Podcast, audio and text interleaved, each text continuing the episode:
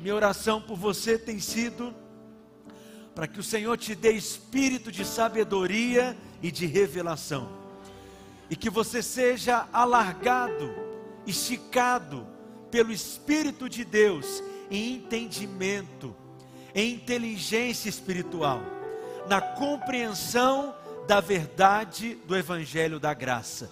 Talvez você tenha sido até agora alguém que tem apenas ouvido a mensagem, e ela tem te tocado, te abençoado, tem transformado a sua vida, tem incendiado o seu coração, tem mudado a sua história. Essa tem sido a sua experiência, como a minha.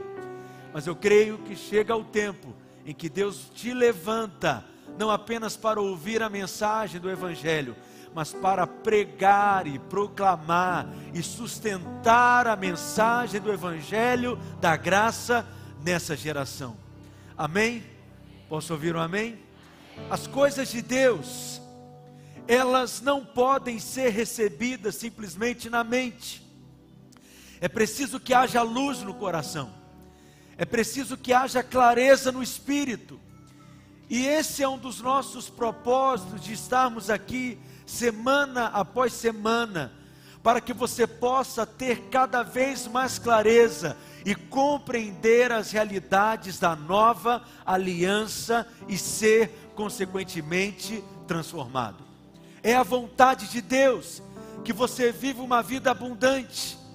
É a vontade de Deus que você desfrute do transbordo do céu e que todas as pessoas que estão à sua volta também sejam da mesma maneira abençoadas através de você. A vontade de Deus é que você desfrute de favor em cada aspecto, em cada área da sua vida, e que você não viva uma vida de derrota, que você não viva uma vida de fracasso, nem de doença, nem de miséria, nem de necessidades. Você foi criado para viver uma vida abundante. E todas essas realidades já estão disponíveis para você em Cristo Jesus, porque você foi feito filho, você é herdeiro. Mas para desfrutar, você precisa compreender a mensagem do Evangelho. Amém, queridos? Pegue a sua Bíblia no seu lugar. Olhe para a sua Bíblia, mesmo que seja no seu celular. Olhe para ela. Você ama a palavra de Deus? A sua Bíblia, me empresta aqui a sua luz, por gentileza. A sua Bíblia, você que está em casa, pegue a sua Bíblia também aí na sua casa. A sua Bíblia, ela é dividida em duas partes. Quantas partes? Duas. Antigo Testamento e Novo Testamento. Vamos falar juntos? Antigo Testamento e Novo Testamento. O Antigo Testamento possui 39 livros. E o Novo Testamento possui 27 livros. São duas partes. A palavra testamento também poderia ser traduzida como aliança. Então nós temos a antiga aliança e a nova aliança. E a maior parte dos problemas espirituais que as pessoas experimentam é exatamente por não terem a compreensão que a Bíblia é dividida em duas partes: Antiga Aliança e Nova Aliança, Antigo Testamento e Novo Testamento. E por mais que elas estejam vivendo na nova aliança, na dispensação da graça, na dispensação do Espírito, elas vivem ainda com a cabeça da antiga aliança, ainda vivem com a mentalidade da antiga aliança, por mais que estejam vivendo na nova aliança, elas se relacionam com Deus com base na antiga, e acredite, isso gera uma série de problemas espirituais simplesmente porque elas não sabem distinguir e discernir essas duas partes, Antigo Testamento e Novo Testamento. Vivem na nova aliança com a mentalidade da antiga. Vivem no novo pacto, no Novo Testamento, com a cabeça da antiga. Você precisa então compreender o Evangelho E quando você compreende o Evangelho, você consegue fazer essa distinção. E hoje o que nós vamos estudar juntos e meditar juntos aqui tem a ver com a essência do cristianismo. E tem a ver com você compreender o centro do evangelho. Porque talvez o que você tem vivido não é o evangelho de fato, mas uma religião. O ponto central do evangelho o ponto central da nova aliança é que Cristo substituiu a lei da antiga aliança. A intenção de Deus não é mais manter os seus filhos debaixo da lei, mas sim enchê-los de Cristo. Cristo é a graça que se fez gente.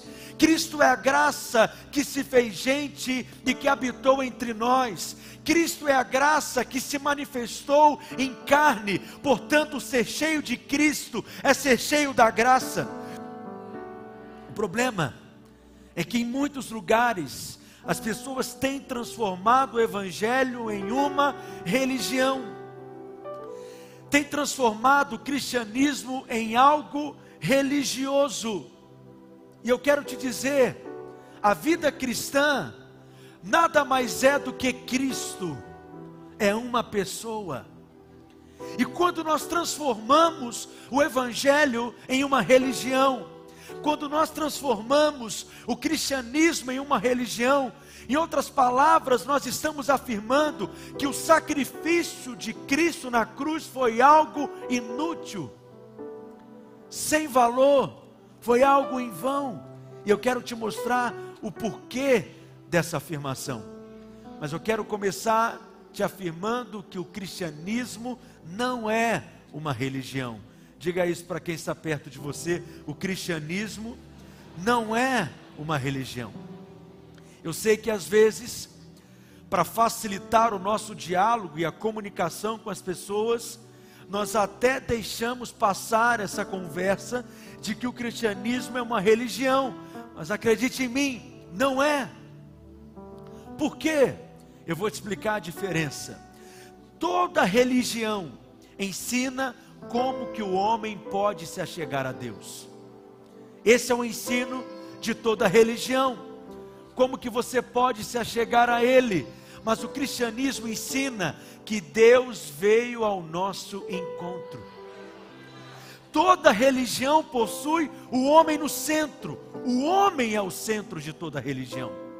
Então, em toda religião, a obra é iniciada pelo homem e a obra é mantida pelo homem também na sua própria força, na sua própria capacidade, habilidade. É o homem se esforçando para ter boas obras, é o homem fazendo sacrifícios para se sentir merecedor da bênção de Deus, é o homem se esforçando para se encontrar com Deus, de maneira que ele possa então agradar a divindade e se achegar ao céu.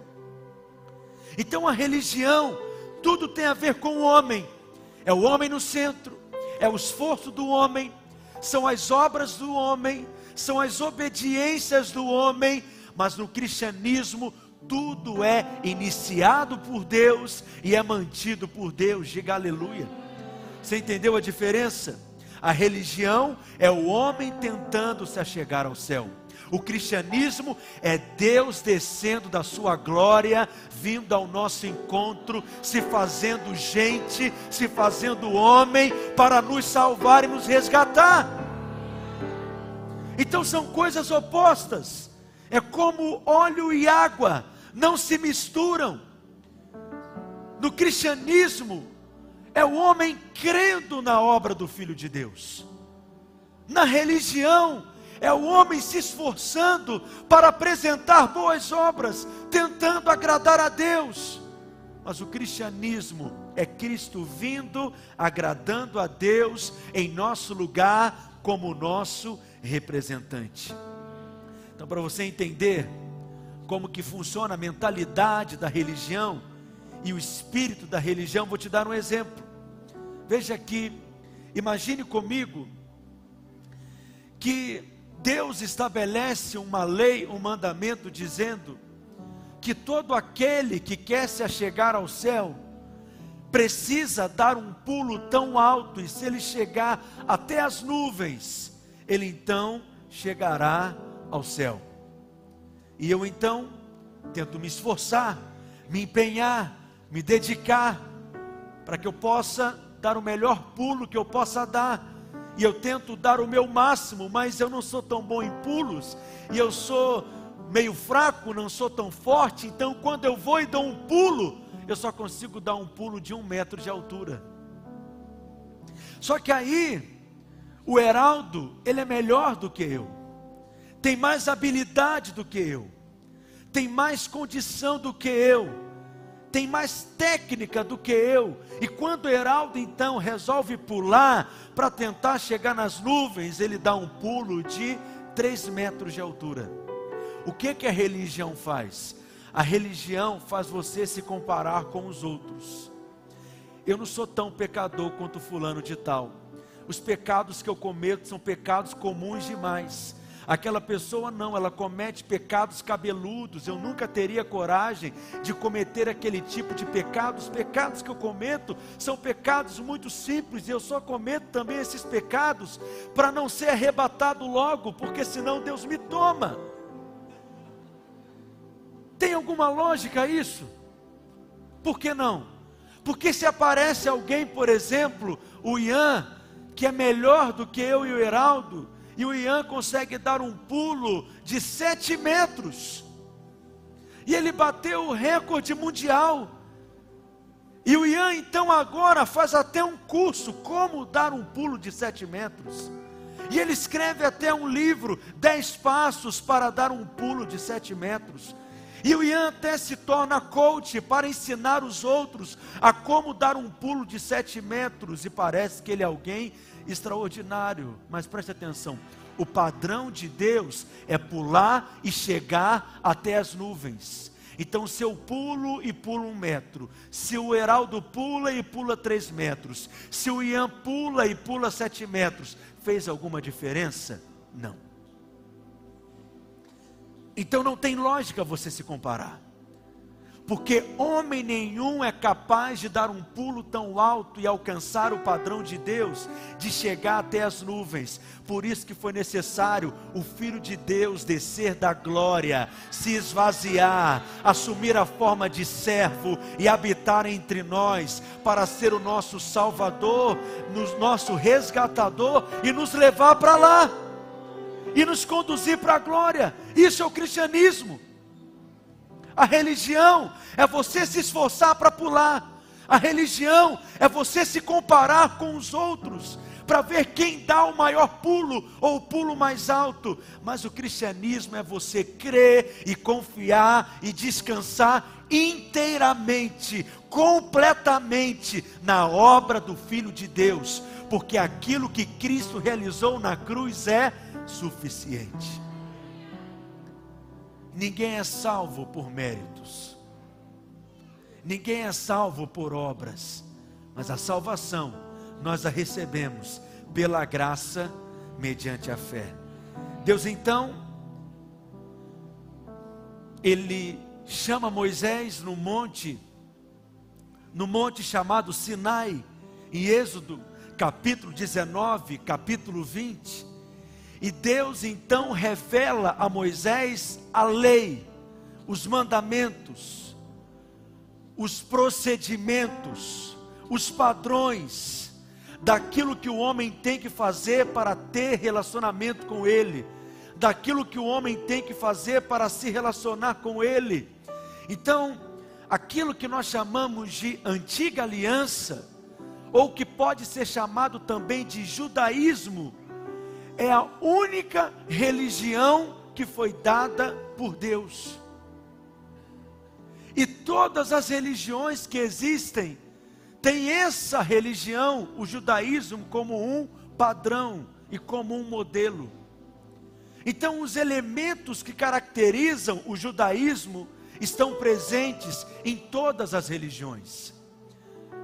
Todas as religiões possuem elementos que o caracterizam que nós podemos identificar como religião. E eu quero te mostrar quais são eles. Quantos são os elementos? Cinco. Diga comigo, cinco elementos. Qual que é o primeiro elemento? O primeiro elemento do judaísmo, o primeiro elemento da antiga aliança, o primeiro elemento de toda religião chama-se templo. No Antigo Testamento, Deus não habitava em qualquer lugar. No Antigo Testamento, Deus, na verdade, não habitava dentro do homem. Os homens tinham apenas o Espírito sobre eles, uma porção do Espírito sobre eles, não dentro deles. E mesmo assim, não eram todos os homens, eram apenas reis, profetas e sacerdotes que tinham uma unção sobre eles, capacitando-os para realizarem aquela determinada função, ou de rei, ou de profeta, ou de sacerdote. Então a presença de Deus, ela não estava em todos os lugares. Deus só habitava em um país chamado Israel.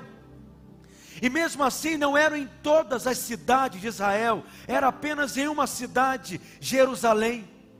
E mesmo assim, a presença de Deus não estava em todas as cidades, aliás, em todas as casas de Jerusalém, em apenas em uma delas, o templo. E mesmo assim, não era em todo o templo, apenas em uma parte do templo, chamada de Santo dos Santos. E dentro do Santo dos Santos, no interior do Santo dos Santos, havia uma arca, chamada de Arca da Aliança, uma madeira, um caixote de madeira banhado a ouro, com anjos, querubins, com asas abertas, estendidas, um de frente para o outro, e ali em cima da tampa da arca, chamada de propiciatório, aonde o sangue do sacrifício era ali aspergido, derramado, era ali que a presença de Deus estava. Era apenas ali que a glória de Deus estava, e era exatamente ali que Deus então falava com o seu povo. Preste atenção, isso quer dizer que se um judeu desejasse adorar a Deus, ele tinha que ir até o templo, porque era ali que Deus morava, era ali que a presença de Deus estava, era ali que a glória de Deus era manifesta, mas isso foi na antiga aliança, na nova aliança, Deus não habita mais em templos. Eu vou repetir: na nova aliança, Deus não habita mais em templos. O cristianismo não possui templos, não possui edifícios. O templo, portanto, é algo religioso. E a religião ela tem um problema. Qual que é o problema da religião? Ela nos afasta de Deus. Porque se esse lugar aqui que nós estamos nessa manhã é o templo, se é aqui que Deus mora, se é aqui que a presença de Deus habita, se a presença de Deus está restrita e limitada nesse lugar, porque aqui é o templo, aqui é a casa de Deus, isso significa que você não pode desfrutar da presença de Deus na sua casa, porque Deus mora aqui. Então a religião ela nos afasta, não nos aproxima.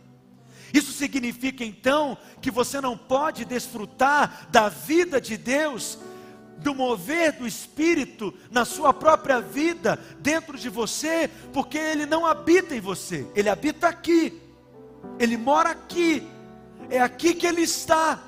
Então, se eu quero ter acesso a Ele, eu preciso vir até aqui. Se eu quero falar com Ele, eu preciso vir até aqui. Se eu quero ter o um encontro com a presença dEle, eu preciso vir até aqui, nesse lugar, porque aqui é o templo. Então, quando eu digo que Deus mora nesse lugar, e quando nós afirmamos que esse lugar é a casa de Deus, nós temos um problema. É por isso que muitos crentes vivem um cristianismo que é doentio, religioso.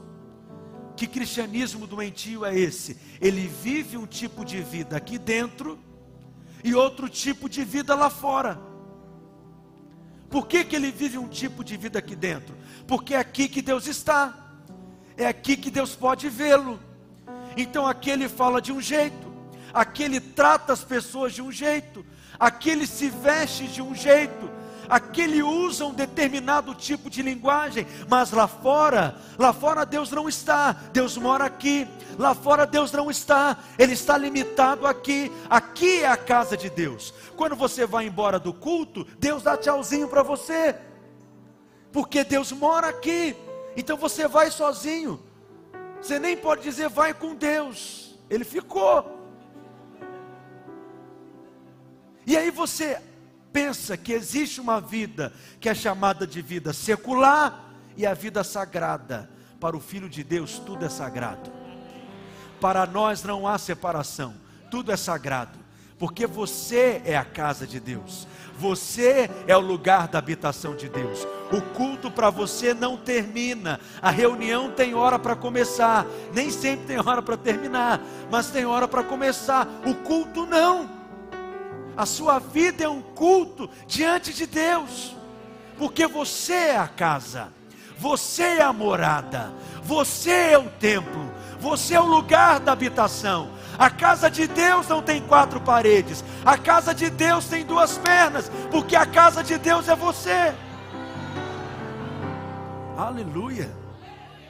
Então não existe essa coisa de secular, tudo é sagrado para aquele que nasceu de novo, tudo é sagrado para aquele que é filho de Deus. Então o judaísmo, a religião, a antiga aliança tinha templos, nós não temos mais. É por isso que quando Cristo bradou na cruz dizendo está consumado, a Bíblia diz que o véu foi rasgado de alto a baixo, de uma ponta a outra, para que ninguém recosturasse outra vez. E porque o véu foi rasgado, nós hoje podemos entrar na presença de Deus. Não apenas isso, Deus não está limitado mais ali, Ele também pôde sair, e hoje Ele habita em você. Diga aleluia. Só que quando você chama esse lugar de templo, você está recosturando o véu. Não recosture o véu. Quando você chama esse lugar aqui de casa de Deus, você está recosturando o véu novamente. Então, ter revelação disso vai trazer muitas implicações na sua vida porque você passa a compreender que esse lugar não é um lugar sagrado. Qual que é o lugar sagrado? É você. Quando que esse lugar se torna sagrado? Quando o primeiro crente, cheio do Espírito Santo, pisa nesse lugar, aí esse lugar se torna sagrado. Mas o verdadeiro lugar sagrado, o verdadeiro santuário de Deus é você. A religião te faz consagrar coisas, Deus não quer que você consagre coisas, Deus quer que você se consagre a Ele.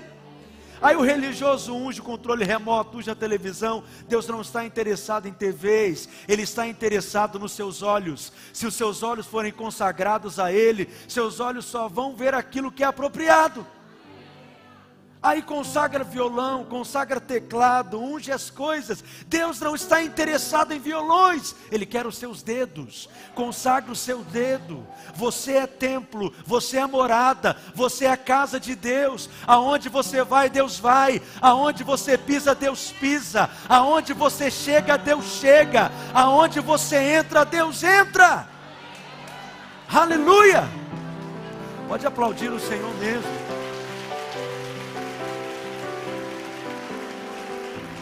Então olha para essa pessoa que está do seu lado aí, vê se ela tem cara de normal mesmo. Mesmo a máscara nem ajuda ela a disfarçar também. Por que, que não tem gente normal aqui nessa manhã? Porque só tem pessoas que carregam Deus dentro delas. No céu, você não estará mais perto de Deus do que você já está. É por isso que a igreja não fecha, porque a igreja não é esse prédio.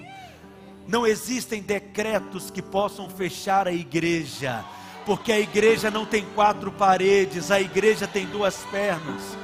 Nós não estamos limitados a esse lugar. A igreja se reúne na sua casa, a igreja se reúne na varanda da sua casa, a igreja se reúne na beira da praia, aleluia. A igreja se reúne debaixo da mangueira, a igreja se reúne na praça, a igreja se reúne na calçada. A igreja está onde dois ou três estão reunidos no nome de Jesus, ali Ele está no meio deles. Diga glória a Deus.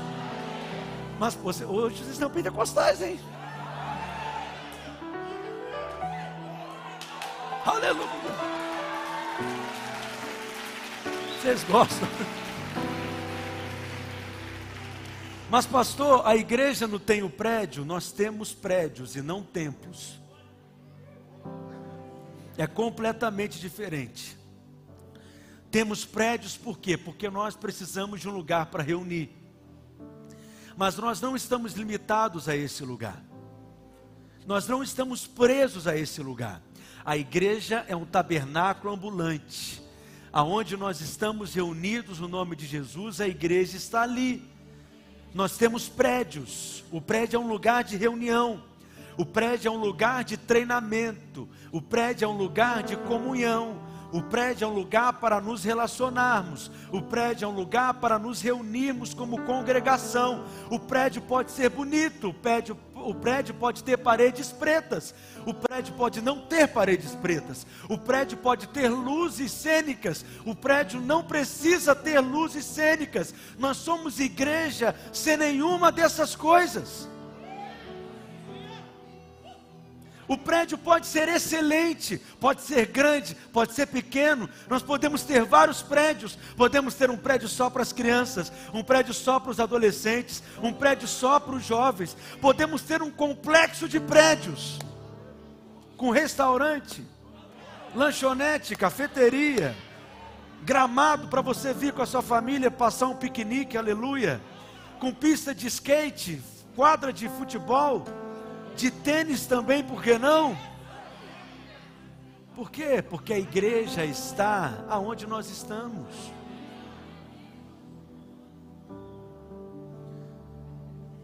Esse lugar não é igreja, esse lugar é apenas o prédio aonde a igreja, que somos nós, se reúne. Por isso que a sua casa é uma extensão da igreja. Porque na sua casa a glória de Deus e a presença de Deus se manifesta aqui como se manifesta nesse lugar. 1 Coríntios capítulo 6, verso 19 e 20, Paulo diz, leia comigo: "Acaso não sabeis, eu quero ouvir você, que o vosso corpo é santuário do Espírito Santo que está em vós, o qual tendes da parte de Deus, e que não sois de vós mesmos, porque fostes comprados por preço, aleluia. Agora, pois, glorificai a Deus no vosso corpo. Efésios capítulo 2, verso 22, continua comigo, leia o texto. No qual também vós juntamente estáis sendo edificados para a habitação de Deus no Espírito. Na antiga aliança, Deus habitava em templos, morava em templos feitos por mãos humanas. Mas Atos capítulo 7, verso 48, a Bíblia diz que Deus não habita em templos feitos por mãos humanas. Porque hoje, na nova aliança, você foi feito casa de Deus, lugar da habitação de Deus, morada de Deus. Posso ouvir um amém? Então corrija a sua língua não diga que você vai à igreja, a igreja é você. Não tem como você ir à igreja, você é igreja. Segundo elemento da religião, a lei. Toda religião é centrada em normas, em códigos de conduta. Na antiga aliança, a lei era o centro da vida do povo na antiga aliança. Eles seguiam a lei para saber o que comer, o que vestir, os dias que eram considerados como dias santos que deveriam ser guardados, o calendário religioso que deveria ser seguido. Mas quando a nova aliança é estabelecida, O autor de Hebreus, por exemplo, que escreve a carta aos Hebreus que viviam na lei, porque foram os primeiros judeus que se converteram ao cristianismo. E quando o autor de Hebreus explica para eles que a antiga aliança, a lei, foi escrita em tábuas de pedras, mas a nova aliança, a lei de Deus foi gravada, impressa, escrita nos nossos corações. Hebreus capítulo 8, verso 10, o autor de Hebreus diz: Porque esta é a aliança que firmarei com a casa de Israel, depois daqueles dias, diz o Senhor, na sua mente imprimirei as minhas leis, também sobre o seu coração as escreverei, e eu serei o seu Deus, e eles serão o meu povo. Então hoje, porque nós somos morada de Deus, hoje porque nós somos o lugar da habitação do Espírito de Deus. O Espírito é a lei dentro de nós. O Espírito Santo, na nova aliança, substitui a lei da antiga aliança. Por quê? Porque é o Espírito que nos ensina todas as coisas, é o Espírito que nos guia em toda a verdade, é o Espírito que não nos deixa confundidos e nem enganados. A lei do Espírito da vida nos livra da lei da morte e do pecado.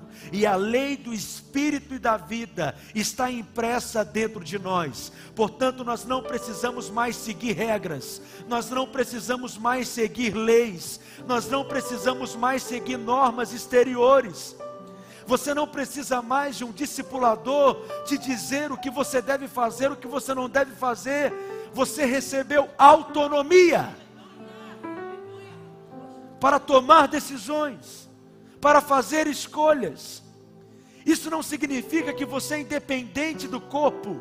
Você deve sim procurar um conselho maduro para que você tenha mais clareza para tomar decisões, mais discernimento de pessoas que conhecem mais a palavra do que você, de pessoas que têm mais experiência do que você, mas isso não significa que eu, como seu pastor, tenho que fazer o papel do Espírito Santo na sua vida.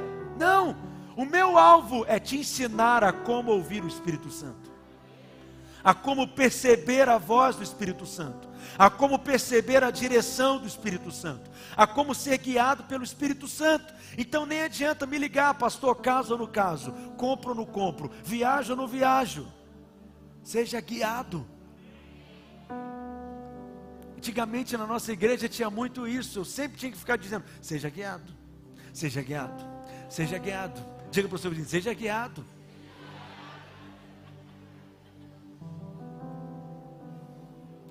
O Espírito Santo ele te guia em toda a verdade.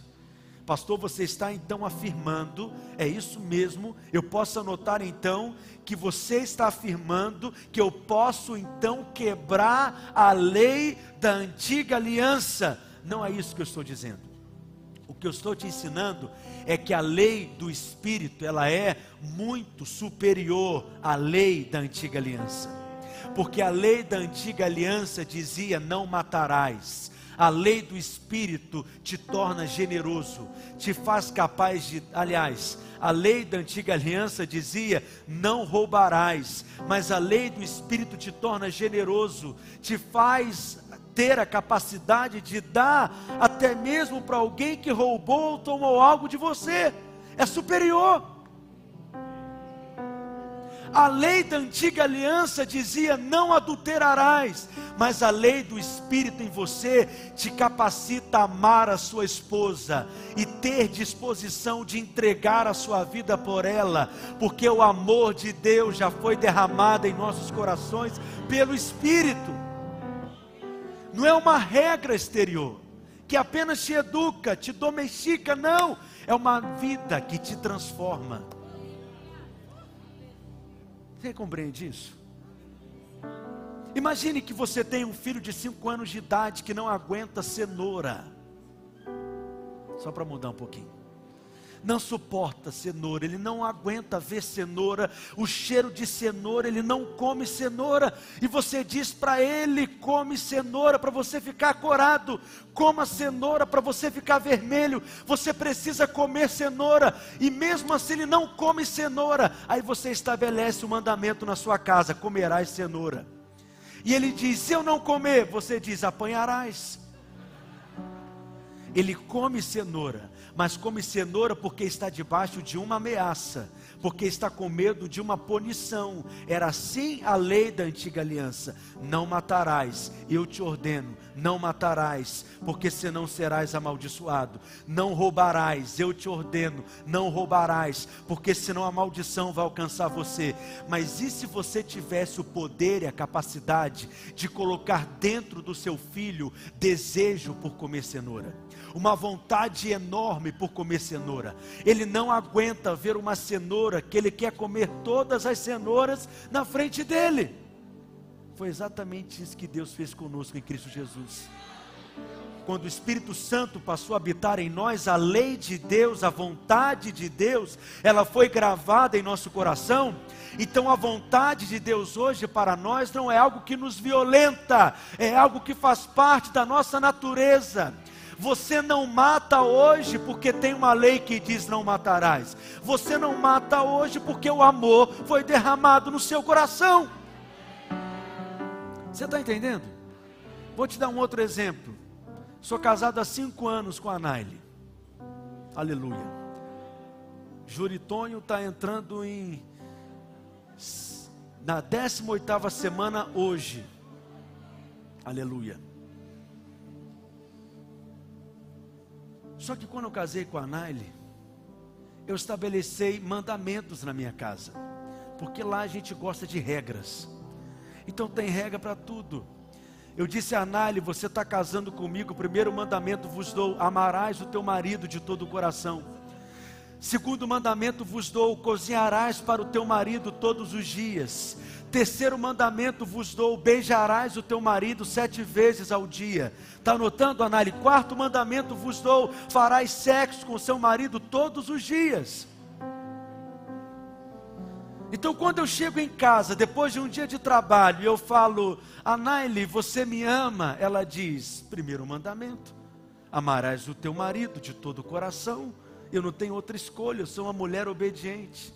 Então me dá um beijo, ela vem me dar um beijo. Eu pergunto: por que, que você me beijou? Terceiro mandamento: beijarás o teu marido sete vezes ao dia. Esse é o terceiro, tem mais quatro ainda para te dar. Tem lógica isso? Ela se relacionar comigo com base em uma obrigação ela se relacionar comigo apenas com base em uma ordenança, em uma lei, não há espontaneidade, ela está apenas seguindo mandamentos. É o mesmo que eu chegar para o Ian e falo, Ian, beija Micaele. Ele fala, não, pastor, para que mexer com isso?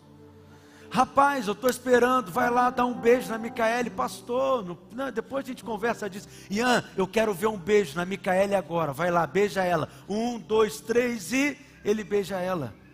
Você acha que a Micaele ficaria feliz do marido dela beijá-la, porque ele se sente obrigado em beijá-la? Sim ou não? Algum homem ficaria feliz da esposa dele se relacionar com ele, porque ela está debaixo de uma ameaça, de uma obrigação? Não. Se não, por que, que Deus ficaria? Deus não quer que ninguém vá para o céu preocupado com o clima, porque o inferno é muito quente, então vou para o céu. Não, filho, nós vamos para o céu e desejamos estar no céu, porque queremos estar com Ele. Ele é que interessa, Ele é que importa nós fomos conquistados por Ele, o nosso coração foi tomado de amor por Ele.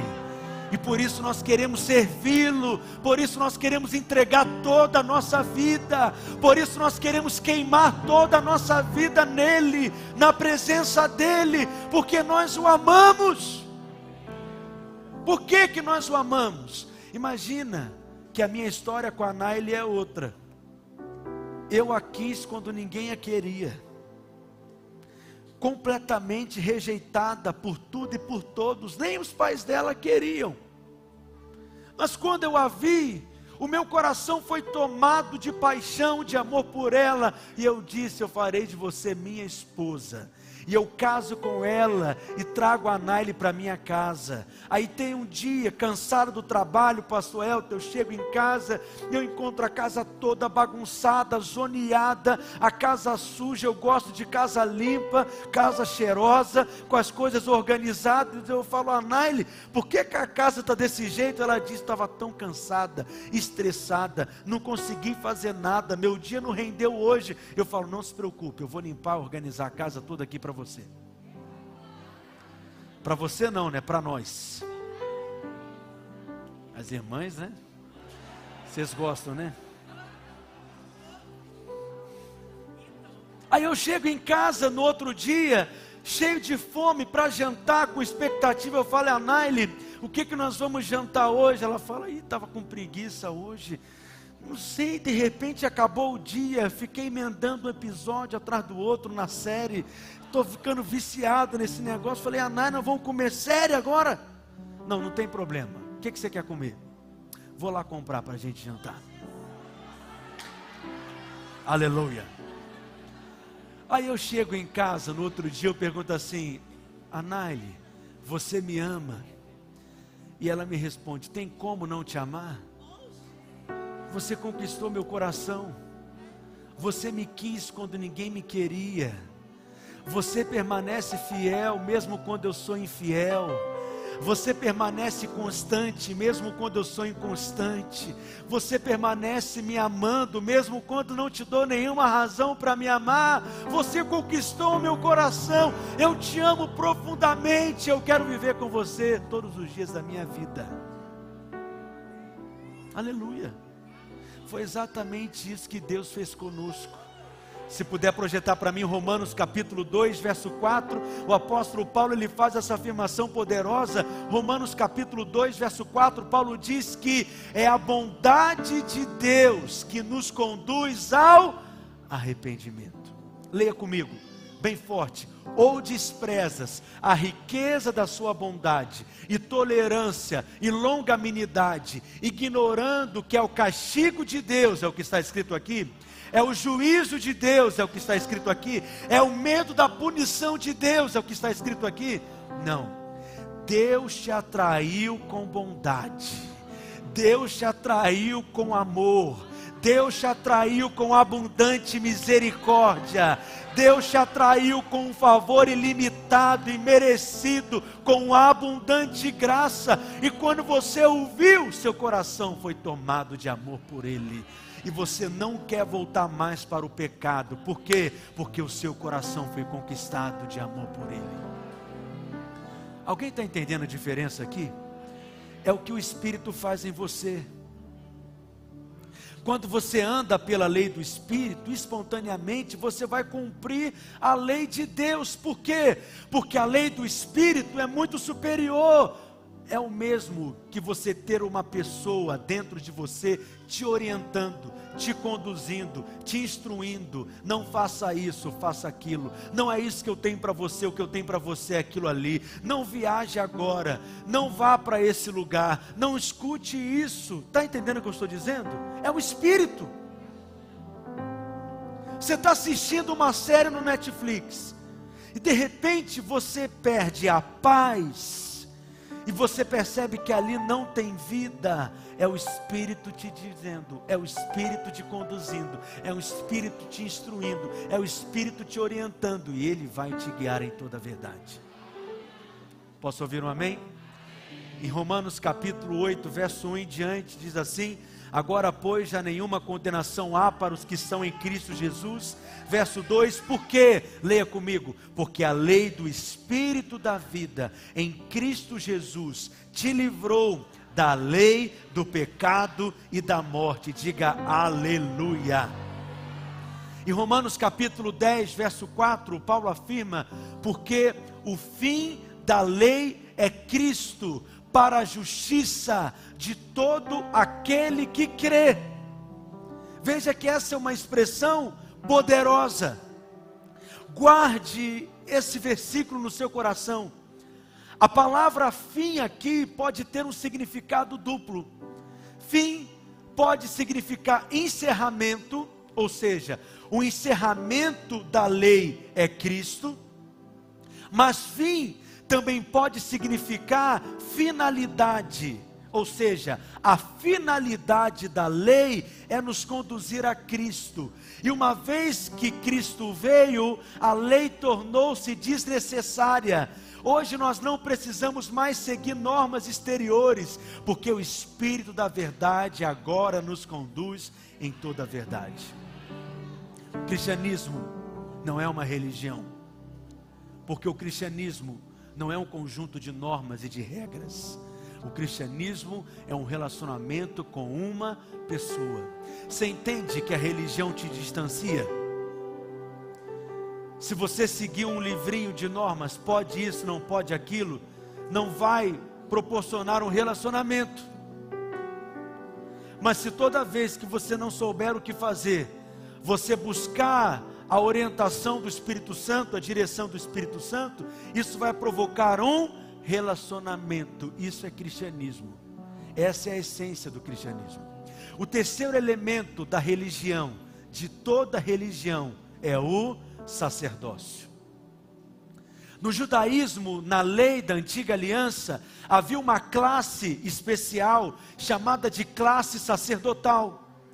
No cristianismo não existe mais essa classe sacerdotal. Por que não, pastor? Porque na nova aliança, todo aquele que nasceu de novo foi feito sacerdote.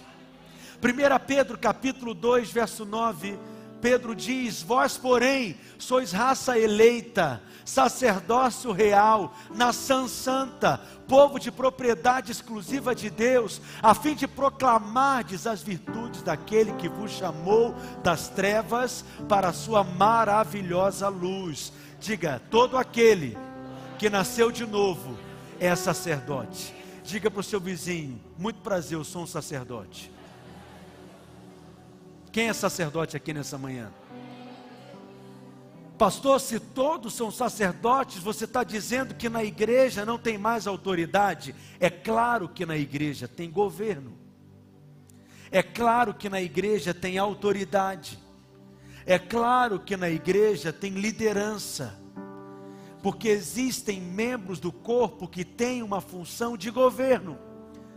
Os mais velhos cuidam dos mais novos os mais maduros cuidam dos mais inexperientes. A ovelhona cuida das ovelhinhas. Os pais cuidam dos filhos. Os irmãos mais velhos cuidam dos irmãos mais novos, porque nós somos uma família. Mas isso não quer dizer que eu sou maior ou melhor do que você. Isso não quer dizer que eu estou aqui em cima dessa plataforma porque eu sou melhor. Não, filho. Cada membro do corpo tem uma função, essa é a minha: te alimentar, te instruir, te ensinar, te treinar, te edificar, mas não sou maior do que você, não sou melhor do que você. Eu não estou aqui porque eu sou mais santo, eu não estou aqui porque eu sou aquele que ora mais, eu não estou aqui porque eu sou aquele que jejua mais. Não, não tem a ver com isso. Tem a ver com a função e com o dom que Deus dá para cada membro do corpo. Alguns têm a função de exercer governo, autoridade, mas acredite, a quem muito é dado, muito também será cobrado. Quem está entendendo o que eu estou dizendo? Mas a minha oração não é mais poderosa do que a sua. Eu não estou mais próximo de Deus por, do que você. Não é porque eu sou um pastor, um reverendo, que eu estou mais próximo de Deus do que você. Já percebeu que em muitos lugares termina uma reunião, tem fila de gente para os pastores orarem? Por quê? Porque aquele que vive na religião está sempre procurando alguém mais santo do que ele para falar com Deus a respeito dele. Porque se ele falar, Deus vai ouvir. Aí ele se converteu e hoje ele vive a vida da igreja, só que a cabeça dele ainda é uma mentalidade religiosa, e ele colocou o pastor no lugar do padre. Ele quer ter intermediários. Você não precisa ter intermediários. Eu sempre digo isso: tem crente que não pode ver uma mão levantada, que sai enfiando a cabeça embaixo. Para com isso. É claro que tem pessoas que vão te inspirar, que vão te discipular, que vão te treinar, que vão te instruir, amém? Que vai te dar ferramentas, que vai te tornar uma pessoa perigosa no mundo espiritual.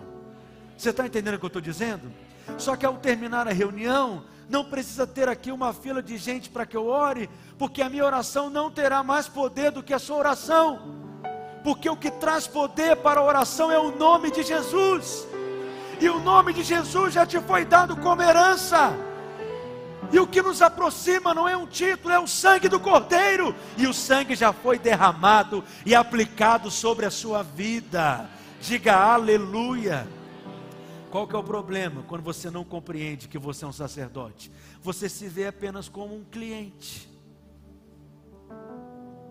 Você se vê como um consumidor de serviços espirituais. E aí você passa a enxergar a igreja como se ela fosse uma prestadora de serviços espirituais. Você procura a igreja que tem o melhor ar-condicionado da cidade, não tão frio, não tão quente. Esse que eu gosto. Você procura a igreja que tem o melhor tempo de culto, não é tão curto e não tão longo. É esse que eu gosto. Você procura um lugar que tenha as cadeiras mais acolchoadas. Você procura um lugar que tem o melhor louvor, você ficar animadinho para Jesus. A palavra que mais massageia o seu ego, para você voltar alegrinho para casa. O lugar que tem o melhor espaço para as crianças, porque você está em busca de uma prestadora de serviços espirituais e que de preferência não dê tanto trabalho para estacionar e encontrar vaga. Por quê? Porque você se vê como cliente, filho e não como sacerdote. Você é sacerdote. A sua pergunta não é o que essa igreja pode me oferecer. A sua pergunta é o que eu posso oferecer para essa igreja. Eu sou sacerdote. Só que você é sacerdote lá no seu trabalho. Você é professor, você é um professor sacerdote. Aliás, você é um sacerdote professor.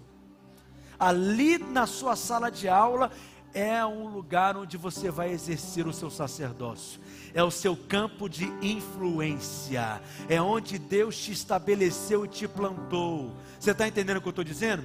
Se você é um vendedor, lá no lugar onde você trabalha, a sua loja, ali é o seu campo ministerial, ali é o seu campo missionário, ali você vai exercer o seu sacerdócio. Se você é um político, ali você vai exercer o seu sacerdócio. Quem está entendendo o que eu estou dizendo? Aonde Deus te colocou, você exerce o seu sacerdócio. Então, se você serve a Deus como vendedor, porque você não está servindo o seu patrão, você está servindo a Deus. Tudo faça para a glória de Deus. Amém?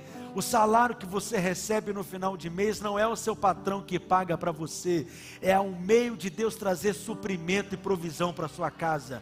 Mas faça tudo como se você estivesse fazendo para Deus. Você vai lavar louça lá na sua casa, você marido, depois do almoço de hoje aquela feijoada poderosa que você vai comer, lave a louça como se você estivesse lavando para Deus. Faça para a glória de Deus. Diga eu sou sacerdote. Estamos encerrando o quarto elemento da religião, o ritual.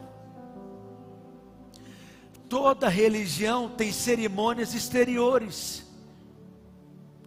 E aí aqui tem uma pergunta muito importante, que eu quero que você anote. O cristianismo é algo interior ou o cristianismo é algo exterior? E eu vou te responder enfaticamente: o cristianismo é algo interior, espiritual, procede do coração. A religião é algo exterior. O cristianismo, a essência do cristianismo é algo de dentro. Então, quando Paulo escreve a carta aos Gálatas, por exemplo, ele escreve a carta aos Gálatas para ensinar aos Gálatas a essência do cristianismo, porque havia um grupo de judaizantes legalistas que estavam ensinando aos Gálatas que era necessário também a, a circuncisão para que eles pudessem ser salvos, além de crer em Jesus. Portanto, eles estavam introduzindo coisas físicas coisas exteriores aquilo que é apenas interior e espiritual. Paulo então se levanta contra isso.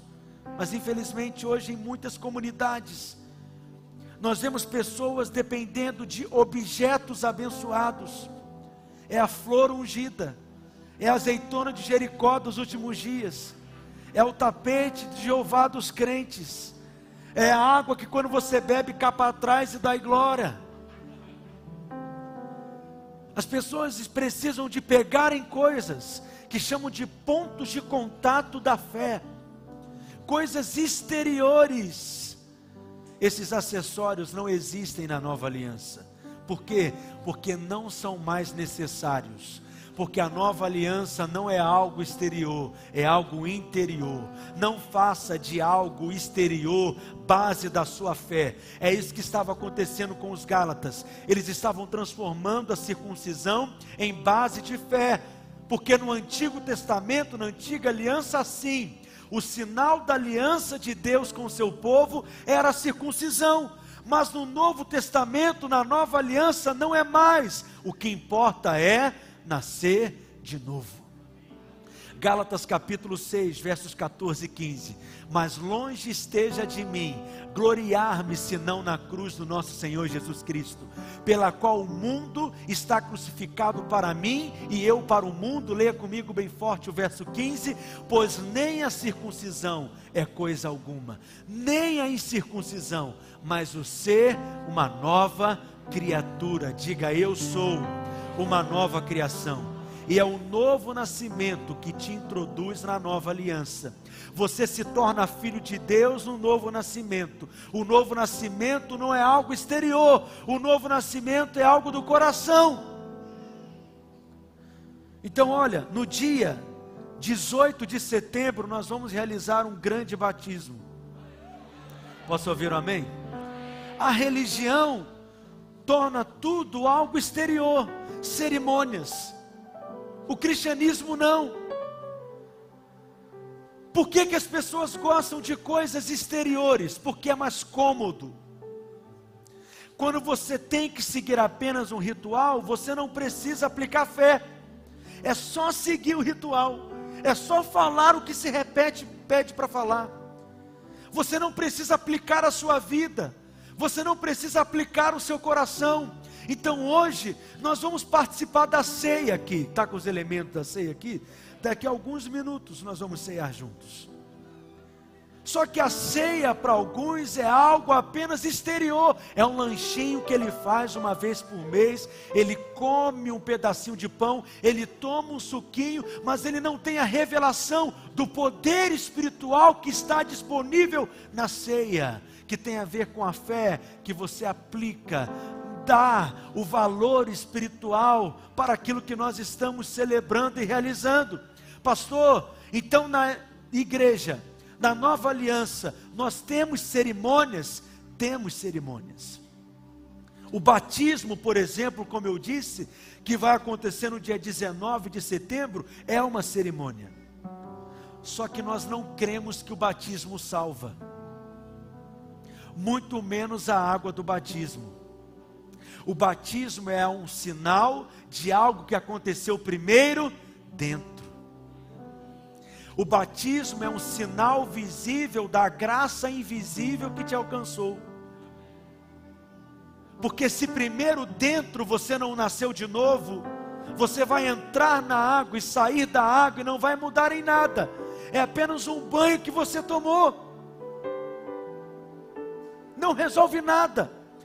É só um banho que você tomou na frente de um tanto de gente.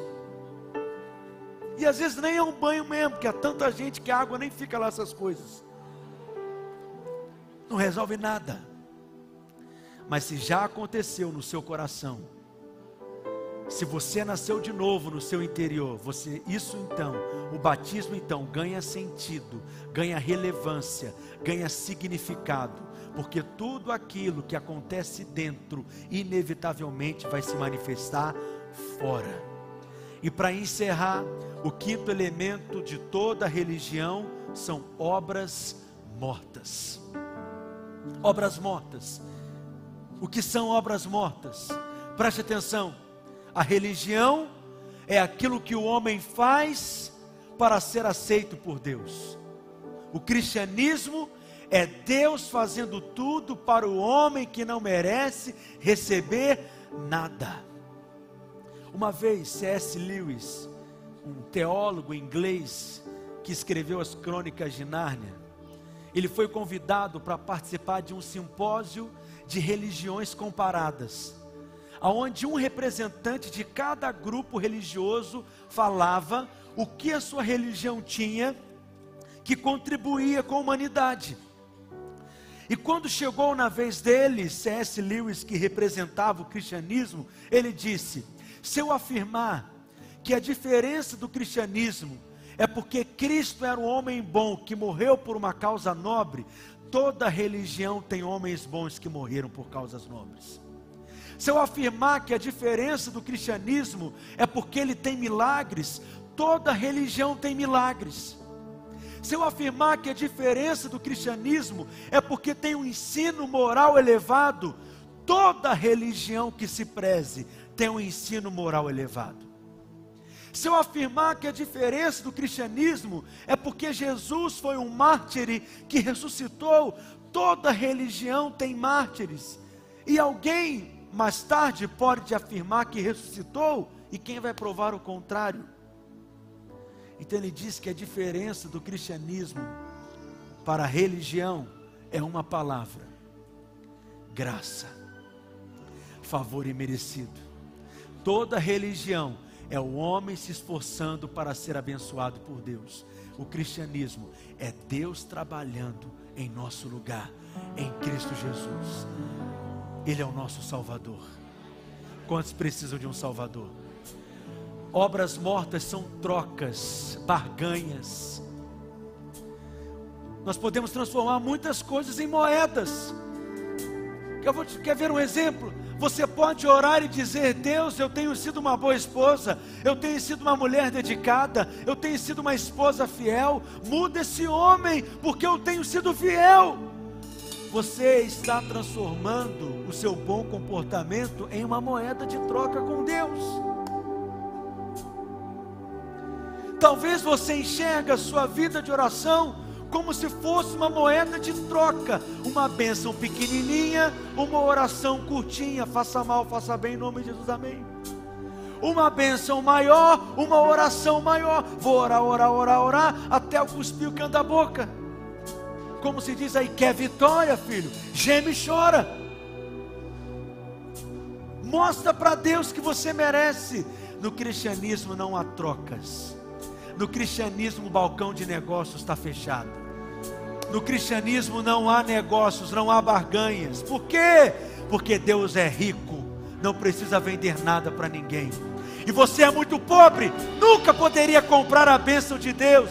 Por isso ele te dá pela graça, mediante a fé. E quando você desfrutar da bênção, você não terá onde se gloriar. Por quê? Porque todo trabalho é de Cristo. Então toda a glória pertence a Cristo também. Diga aleluia.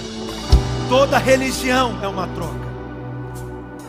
Quando um católico sobe uma escadaria pagando uma promessa, ele está fazendo uma troca ele está mostrando para Deus que ele está sofrendo para receber uma bênção em troca.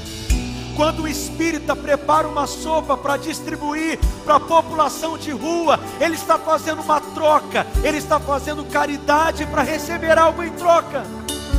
Quando alguém prepara um trabalho de macumba com pipoca, galinha e cachaça e coloca numa encruzilhada, o que, que ele está fazendo? Uma troca. Ele quer dar algo para a entidade para receber algo em troca. Quando um muçulmano abarra uma bomba na cintura e vai lá explodir uma cidade, o que, que ele está fazendo? Troca. Ele quer receber 70 virgens em troca. E você, que é crente, pentecostólico, aleluia, que fala em línguas, araciba, lavariã, cai para trás. Você talvez enxergue o seu dízimo como se fosse uma troca. Talvez você enxergue a campanha que você faz como se fosse uma troca. Eu vou cumprir a campanha, não vou quebrar nenhum elo da campanha. No final vou dar meu Isaac na campanha e Deus vai me dar a bênção em troca. Saia da religião, filho. Vem para a essência do Evangelho. Essa é uma manhã de libertação. Cadeias da lei, do legalismo, da religião que te afasta de Deus estão sendo quebradas na sua vida nessa manhã. Diga aleluia. Vem para o Evangelho. Foi para a liberdade que Cristo te libertou. E o Espírito da verdade te guiará em toda a verdade. Talvez você está me ouvindo, você está pensando, não é possível que seja verdade. Mas de alguma forma, o Espírito está dizendo no seu coração: é isso mesmo. Eu não estou entendendo tudo, mas eu sei que é isso. Eu não estou compreendendo tudo ainda, mas eu sei que é isso. Essa é a verdade, porque é o Espírito que testifica no seu coração a verdade. Essa é a essência do Evangelho. Não há trocas, é pela graça mediante a fé. Essa é a mensagem que eu vou pregar em toda a minha vida. Sabe por quê? Porque a cruz de Cristo cruz de Cristo, ela humilha a nossa arrogância. A cruz de Cristo, ela destrói toda a nossa soberba, porque a cruz está dizendo, quando você olha para a cruz, é Deus te dizendo: Eu estou aqui, é por você, é por você, essa dívida que eu estou pagando é a sua, essa maldição é a sua, essa enfermidade é a sua, esse pecado é o seu, essa culpa é a sua, é por você, e porque nada que você fizesse seria capaz de aplacar a ira de Deus, eu estou tomando o seu lugar. Não importa o que você faça, não importa o seu esforço, não importa as suas melhores obras, não importa o pulo que você der, você nunca chegará nas nuvens. Então foi necessário Deus de toda a glória descer das mais altas alturas, descer do seu lugar de glória, se fazer como servo, entregar a vida dele em seu lugar. Venha para o Evangelho, Cristo. Venha para o Evangelho de Cristo. Venha para o Evangelho, querido. Sai da lei, Rejeite a religião, abandone a religião. Tudo tem a ver com Cristo. Levante as suas mãos e exalte a Jesus.